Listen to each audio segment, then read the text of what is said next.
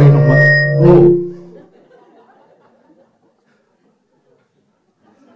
Probieren wir es in der normalen Lautstärke nochmal. In unserer Gesellschaft zählt ja vor allen Dingen äh, das Ergebnis, der Erfolg, das Resultat, und das haben wir ja gerade gesehen.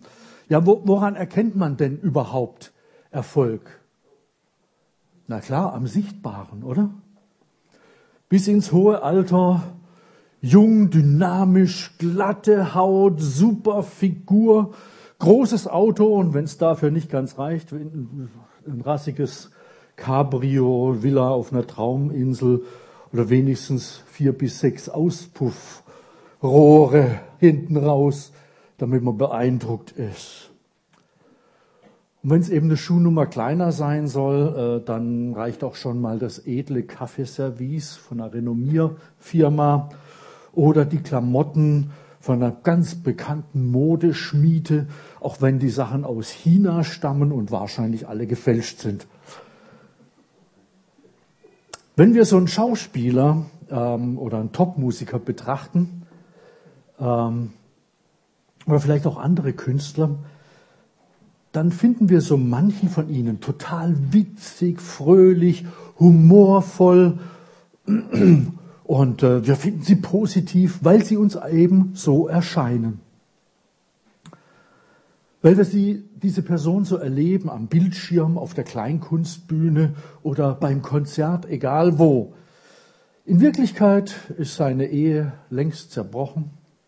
Er selber ist ein gequälter Mensch, weil er nämlich Tausende zum Lachen bringt, ihnen Freude bringt, aber die nächsten Mitmenschen mehr oder weniger stark verletzt. Und alle sind dann total erstaunt über die Tatsache, dass er Alkoholiker ist und zwischendurch immer wieder Kokain schnupft. Schein und Wirklichkeit, das klafft heute sehr weit auseinander in unserer Welt und wir sehen häufig bei unseren Zeitgenossen eben nur die Fassade. Diese Diskrepanz zwischen, zwischen Sein oder Schein und, und Wirklichkeit, ja, das macht uns manchmal ganz schön zu schaffen. Und es macht vor allen Dingen auch nicht vor Kirchentüren halt. Da gibt es so manchen, ja, der hat so den Anschein von Frömmigkeit, aber vieles ist eben auch nur Schein. Ob das etwa auch uns betrifft? Ach nee, nie im Leben, oder? Bei uns doch nicht. Wir doch nicht, oder? Also dann kann ich es auch wirklich keinem für übel nehmen, wenn er jetzt aufsteht, nach Hause geht, denn heute Morgen ist das unser Thema. Ich sehe, alle bleiben sitzen. Okay, ähm, dann nehme ich mal an, ähm, dass das uns alle etwas angeht. Denn auch Christen, ja auch ganze Gemeinden stehen immer wieder auch in der Gefahr, sich lieber mit dem Schein der Frömmigkeit zufrieden zu geben, als sich mit dem Sein auseinanderzusetzen. Mit dem Wirklichen, mit dem ganz Konkreten und Praktischen. Es ist relativ einfach, ein schönes, fetziges, frommes Lied zu singen, also zumindest wenn man halbwegs musikalisch ist, aber das, was man da singt, letzten Endes auch umzusetzen. Und schon ist man mittendrin. Man singt zwar, aber es ist nicht. Schein und Wirklichkeit. Soll jetzt überhaupt kein Vorwurf sein, sondern soll uns zeigen, wie Jesus durch den Heiligen Geist Dinge zustande bringt mit Fassadenkünstlern, mit Scheinlebendigen und Scheintoten, wo die auch immer man das nennen will. Er hat die Macht, uns vom Schein, eben auch vom frommen Schein, den übrigens die Teenager ganz sehr gut durchschauen, herauszuholen ins wirkliche und echte Sein vor Gott. Und weil es Gott um dein Wohl, um deine Seligkeit, um dein Glück auf Erden geht und dann erst recht im Leben nach dem Leben, befasst es sich in erster Linie mit deinem innersten Geheimnis, mit deinem Herzen. Und nicht nur mit deiner Fassade, mit deinem äußeren Erfolg. Aber was rede ich da von dir, Es geht doch mich genauso an. Auch wenn ich jetzt hier vorne stehe. Ihr wisst ja auch nicht, was hinter meiner Fassade so alles läuft. Es gibt eine Bibelstelle, die sagt, man soll dem Ochsen, der drischt, nicht das Maul verbinden. Haben manche schon mal gelesen, 5. Mose 25,4, im Neuen Testament wird es dann auch nochmal wiederholt. Und die meisten haben auch gleich die Auflösung parat für diese Aussage und ähm, wissen, wie die ausgelegt werden muss. Und das trifft ja auch durchaus zu. Man soll dem Pastor einen anständigen Lohn bezahlen. Dem Ochsen, der drischt, soll man das Maul nicht verbinden. Oder wie es der Apostel Paulus im ersten Brief an seinen guten Freund Timotheus formuliert, ein Arbeiter ist seines Lohnes wert. 1. Timotheus 5, Vers 18. Aber ich kann euch sagen, das Ganze hat noch eine ganz andere Bedeutung. Nämlich derjenige, der predigt, der soll zuerst von dem kosten, was er predigt. Und so geht's mir heute Morgen. Gerade was das heutige Thema betrifft, da habe ich mir im Vorfeld kräftig Futter geben müssen. Als erstes in diesem Zusammenhang ist wichtig, dass wir Selbsterkenntnis bekommen. Wie oft machen wir nicht nur Gott und der Welt was vor, sondern wir machen ja auch oft uns selber was vor. Wir klopfen uns selber auf die Schultern, wenn es die anderen schon nicht machen, oder? Wir reden uns ein, wir wären die Besten, wir wären die brävsten Leute, wenn nur alle anderen auch so wären, wie ich sein sollte. Das bedeutet für den normalen Menschen, und das heißt wiederum für den sündigen Menschen, denn die meisten Menschen sündigen gegen Gott und haben Schuld in ihrem Leben. Normal ist ja immer das, was die meisten sind. Das heißt also für den normalen Menschen zu Jesus zu kommen und Selbsterkenntnis und damit verbunden Sündenerkenntnis zu bekommen. Die menschliche Sichtweise ist ja meistens eine ganz besondere. Der Niedergang vom ersten König, den Israel hatte, König Saul, und die Suche des großen Propheten Samuel nach einem neuen König, die zeigen uns da ein sehr deutliches und eindrückliches Bild. Die Bibel berichtet da sehr ungeschminkt und nüchtern, was sich damals abgespielt hat. Und ich gebe gern zu, es tröstet mich schon ein bisschen heute, dass sich dieser großartige und gewaltige Prophet Samuel bei der Ausschau nach einem neuen König erstmal mächtig getäuscht hat. Er lag nämlich volle Kanne daneben, als er den ersten Kandidaten, der hieß Eliam, für den absoluten Superstar gehalten hat. Er hat ihn gesehen und gedacht, wow, genau das ist er, das muss er sein, unbedingt. Aber er hatte auf den Anschein, das Äußere geschaut. Der junge Mann war groß und kräftig, der hat echt was dargestellt. Vermutlich war er auch halbwegs clever und begabt. Aber da ist ihm Gott gewaltig zwischen seine Hörner gefahren. Gott redet mit dem Samuel und sagt, lass dich nicht davon beeindrucken, dass er groß und stattlich ist. Er ist nicht der Erwählte. Ich urteile anders als Menschen. Und jetzt kommt der springende Punkt.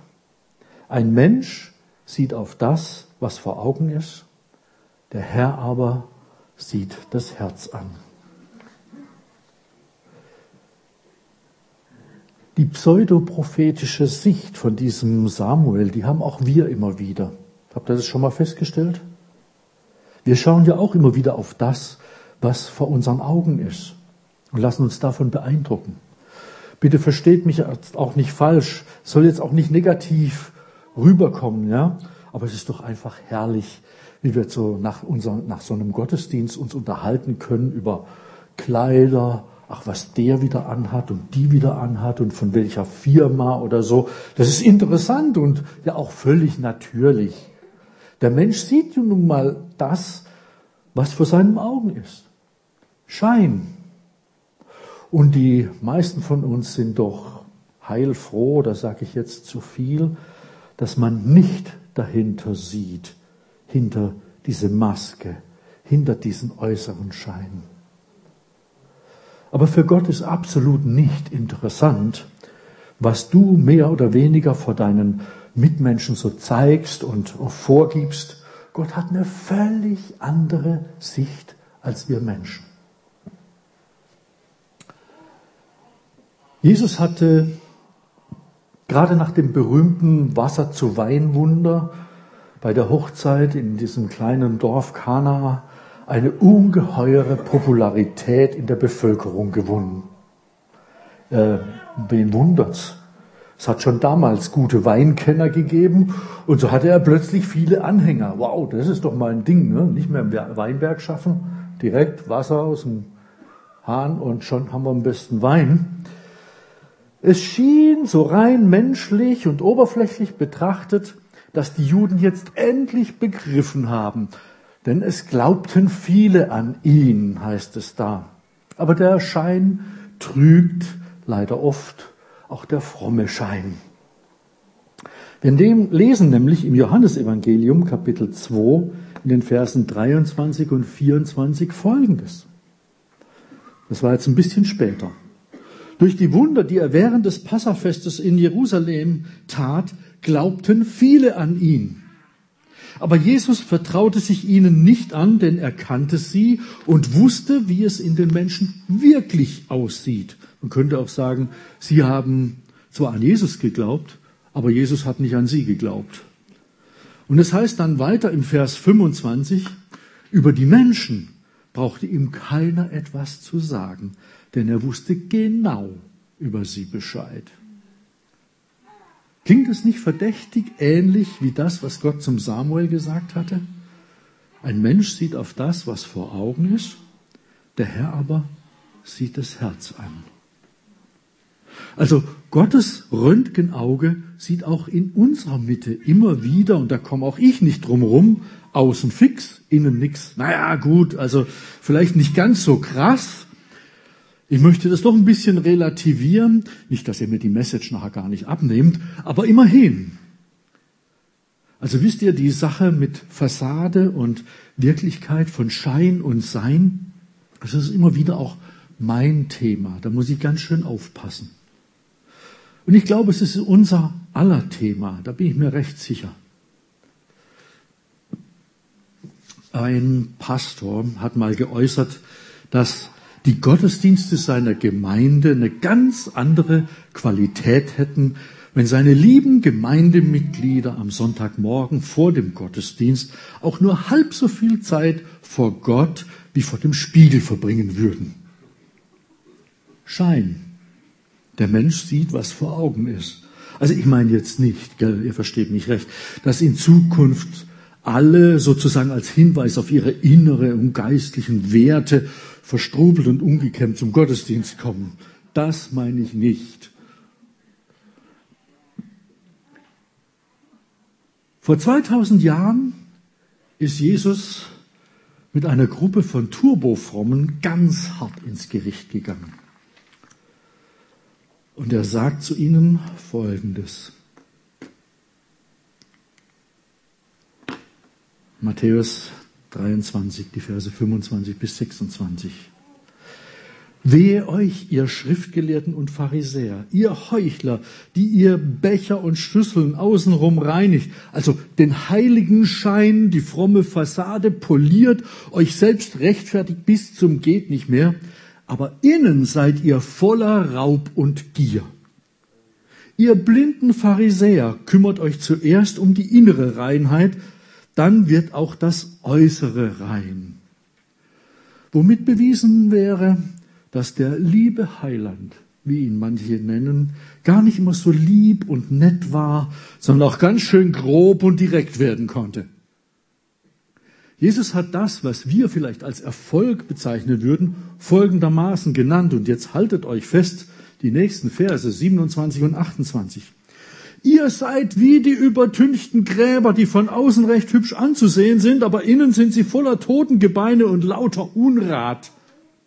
Genauso ist es bei euch. Von außen scheint ihr vor den Menschen fromm, aber innen seid ihr voller Heuchelei und Unrecht. Starker Tobak, oder? Wenn wir als natürliche Menschen, die wir Jesus noch nicht erkannt und erlebt haben, als den, der uns unsere Scheinheiligkeit vergibt, wenn wir als solche Menschen damit aufhören wollen, Gott, uns selbst und anderen was vorzumachen, dann kommen wir einfach nicht drum rum. Wir brauchen eine porentiefe Reinigung. Oberflächenbehandlung reicht da nicht. Alles, was wir Menschen an Idolen und Vorbildern so bewundern oder sogar beneiden, ist gemäß der Bibel eigentlich nur Randverzierung, mehr nicht. Nur Fassade, nur Hülse. Auch wenn es vom Schein her noch so faszinierend ist. Und ich behaupte, es gibt mehr Scheinlebende als Scheintote. Scheinlebende, sie leben eben nur scheinbar. Der natürliche Mensch ist halt einfach ein sündiger Mensch. Da gibt's nicht Gutes, so sagt es die Bibel. Aber wir alle haben die Möglichkeit, zu Jesus zu kommen. Bei ihm bekommen wir Selbsterkenntnis und damit verbunden dann eben auch Sündenerkenntnis. Und dann geht's weiter. Wir kommen vom Schein zum Sein durch Sündenbekenntnis und Umkehr. Jesus ist für deine und meine Schuld gestorben. Er wurde vom Vater im Himmel anerkannt, um an deiner und meiner Stelle zu stehen. Er ist wegen deiner und meiner Scheinheiligkeit, deiner und meiner Fassade gestorben, hinter der wir unseren ganzen Unrat versteckt haben. Unsere Schuld und Sünde haben ihn getroffen, damit wir porentief gereinigt sein können und Frieden mit Gott haben. Der natürliche Mensch, so wie wir normalerweise halt so sind, hat in seiner Scheinwelt Gott weitgehend aus den Augen verloren. Aber durch Jesus können wir wieder einen neuen Blick bekommen. Denn wer ein reines Herz hat, der darf Gott schauen. Der Apostel Paulus schreibt an die Christen in Rom Folgendes. Da heißt es, da gibt's keinen Unterschied. Ach was, obwohl wir doch so gerne einen Unterschied machen zwischen uns und den anderen, oder? Na ja, also, wenn wir stehlen, ist das noch lange nicht das Gleiche, wie wenn andere und so, ne? Und wenn wir über andere herziehen, dann ist das eben auch nicht genau dasselbe, als wenn der andere über mich herzieht, oder? Lesen wir das mal vor. Vor Gott gibt es keinen Unterschied. Alle sind schuldig geworden und haben die Herrlichkeit verscherzt, die Gott ihnen geschenkt hatte. Aber Gott hat mit ihnen Erbarmen und nimmt sie wieder an. Das ist ein reines Geschenk, ohne dass sie es verdient hätten. Durch Jesus Christus hat er uns aus der Gewalt der Sünde befreit. Wow. Äh, es ist schon einige Zeit her, da wurde in den Medien über einen großen Bauskandal berichtet. Bauinteressenten wurden günstige Grundstücke angeboten, die sehr vielversprechend ausgesehen haben. Ruhige Lage, fruchtbares Gartenland, gute Infrastruktur. Das haben die Häuslisbauer, das hat die überzeugt. Und dann wurden die Häuser gebaut und bezogen und so saßen schließlich glückliche Menschen in ihren wundervollen Vorgärten. Plötzlich kam unter den Bewohnern Unruhe auf. Zwar ist das Gemüse sehr gut gewachsen, aber es bekam häufig so eine merkwürdige Färbung und Flecken. dann haben zunächst die Kinder und später auch die Erwachsenen an einer auffällig ähnlichen Krankheit angefangen zu leiden. Hm. Die Ärzte konnten aber gar keine Krankheit im klassischen Sinn feststellen und haben eher auf eine Art Vergiftung getippt. Ihre Vermutung wurde schließlich durch gründliche Untersuchungen bestätigt. Aber wo ist denn diese Vergiftung hergekommen? Eine Bodenanalyse hat die Antwort gebracht. Der Boden war mit Giftstoffen verseucht. Die schöne Oberfläche konnte locker täuschen, aber die, Frucht, die furchtbaren Auswirkungen, die konnte sie nicht verhindern. Und so geht es den meisten Menschen. Im Verborgenen schlummern die Giftstoffe von unbereinigter Sünde und Schuld. Der Versuch, sie mit äh, schönen Blumen und Gemüsebeeten zu überdecken, kann vielleicht das Auge täuschen, hebt aber die Wirkung letzten Endes nicht auf. Früher oder später kommt das Verborgene schließlich nach oben, und zwar durch die Auswirkungen. Darum ist es so entscheidend, dass wir mit unserem Leben zu Jesus kommen. Ganz wichtig. Johannes schreibt in seinem ersten Brief, 1. Johannes 1, Vers 7, das Blut von Jesus reinigt uns von der ein oder anderen Sünde. Ich habe es groß geschrieben, ah, von aller Sünde. Und Reinigung bedeutet für unser Leben neues, echtes Leben im Gegensatz zu Schein, zu Fassade und zu Hülse. Ich fasse mal kurz zusammen. Dein Innerstes, dein Herz fängt an zu leben, wenn es gereinigt worden ist durch das Blut von Jesus, der am Kreuz für dich dieses Blut vergossen hat. Und Jesus zeigt uns jetzt, dass wir durch dieses von neuem geboren werden, wie die Bibel es nennt, nicht einfach zu einem frisch übertünchten und gestrichenen Grab werden, das für, durch die innere Reinigung jetzt vielleicht zu einem beschaulichen Museum verwandelt wird. Er sagt, wer an mich glaubt, wie die Schrift sagt, aus dessen Innern werden Ströme lebendigen Wassers fließen. Johannes 7, Vers 38. Jesus reinigt dich nicht nur, er verwandelt dich auch. Er räumt nicht nur dieses übertünchte Grab aus, sondern er erfüllt dich mit Lebenswasser. Das ist mehr als Reinigung. Das ist mehr als Vergebung. Wir sollen zu einer Quelle für andere werden. Von einer Grabkammer der Verwesung, außen schön übertüncht, zu einer Brunnenstube, könnte man vielleicht auch sagen. Ich weiß nicht, wer von euch schon mal einen römischen Brunnen gesehen hat. Wer schon mal zum Beispiel in Baden-Baden war, hat vielleicht sowas schon mal gesehen oder auch das hier in Magdeburg im Hundertwasserbereich. So ein römischer Brunnen besteht aus einer Schale ganz oben. Das Wasser plätschert nun in diese Schale rein, dann wird das Gefäß voll und jetzt kommt der Clou.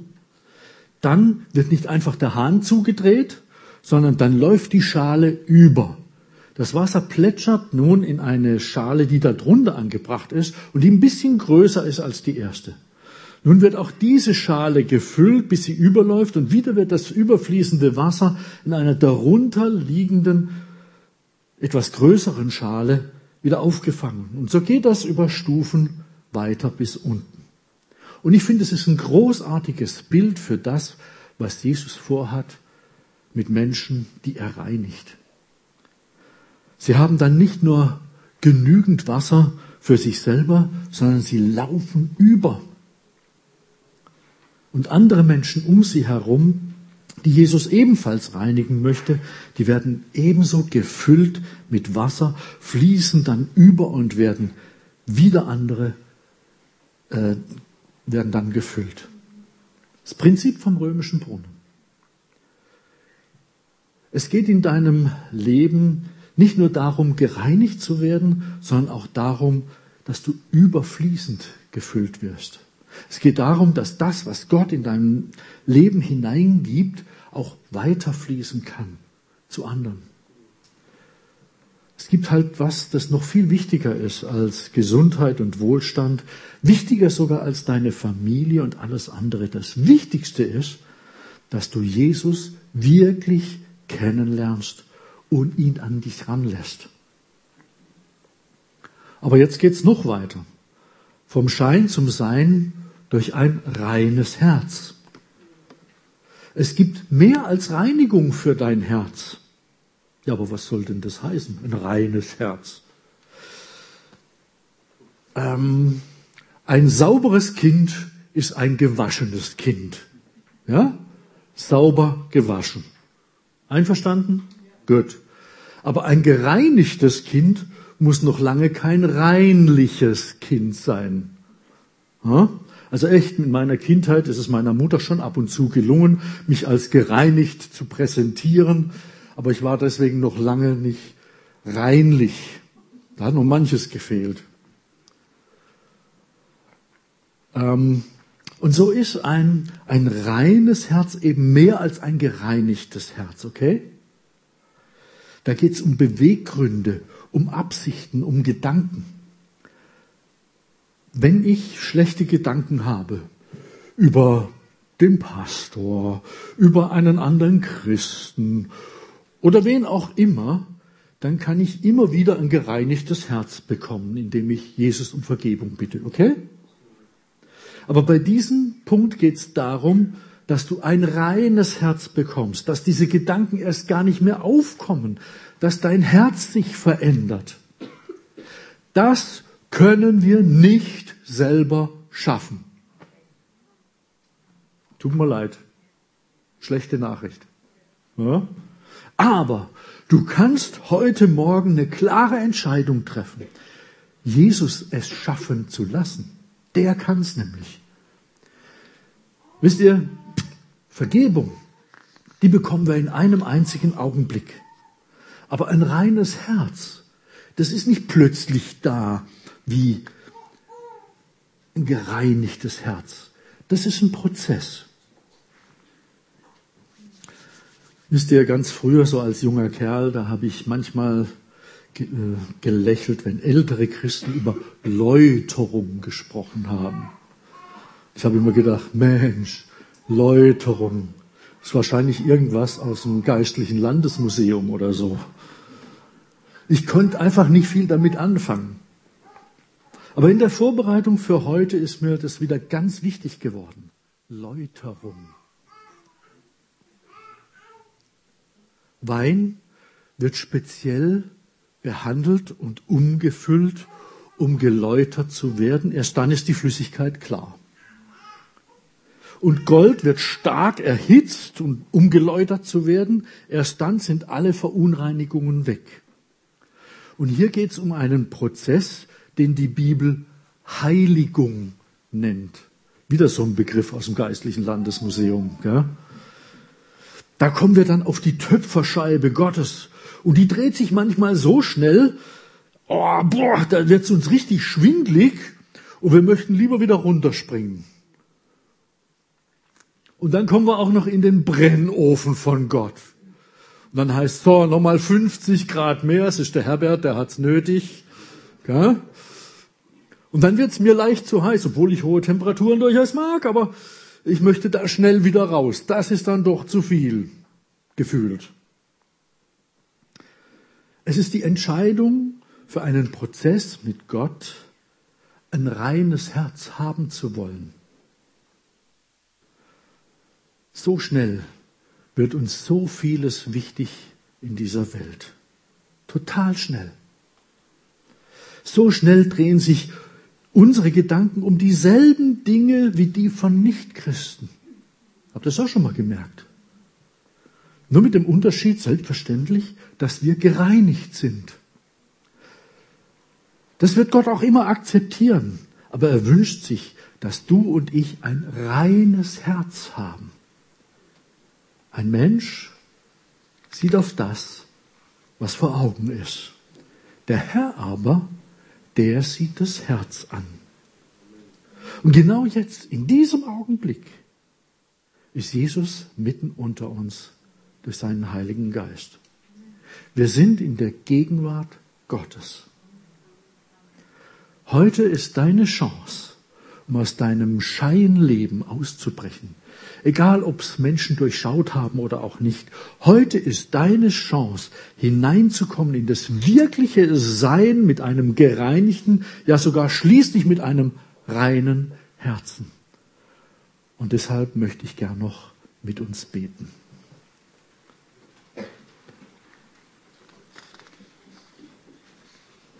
Jesus, ich bin total froh, dass du heute Morgen nicht einfach mit einem strafenden Blick auf uns schaust. Und dass du nicht einfach vorwurfsvoll jetzt zu uns sprichst, sondern du hast gelitten, damit wir gereinigt werden können durch dein Blut. Danke, dass sich hier und heute Menschen wirklich reinigen lassen können, deren Leben in Sünde irgendwo gefangen ist. Und die nicht wirklich aus dir heraus leben, sondern bisher hauptsächlich an ihrem äußeren Schein poliert haben. Danke, dass sich Menschen jederzeit an dich, wünschen, an dich wenden dürfen Leute, die noch fern von dir ihr Leben gestalten. Und ich bin so froh, dass du unsere Herzen ausräumst und sie von allem Unrat reinigst. Von aller Gier nach Reichtum und all diesen Dingen, die uns oft so erstrebenswert erscheinen. Du gibst uns tatsächlich die Gewissheit, dass wir gerettet sind durch dich und danke, dass du die Gebete von Menschen, die das von dir erbitten, auch erhörst.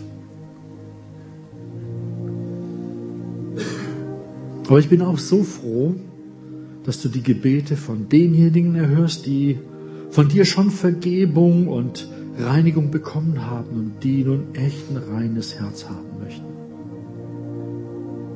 Die dir nicht mehr aus der Schule des Lebens weglaufen möchten die auch die Gedanken an ihre Fehler, Schwächen und ihr Versagen nicht mehr leichtfertig verdrängen wollen, sondern sie aushalten und sagen, Jesus,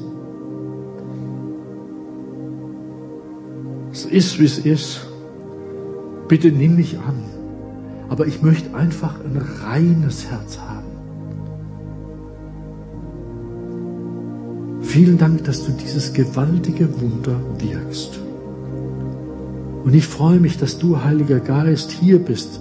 Und ich erwarte von dir, dass du gerade jetzt durch die Reihen gehst und an uns arbeitest.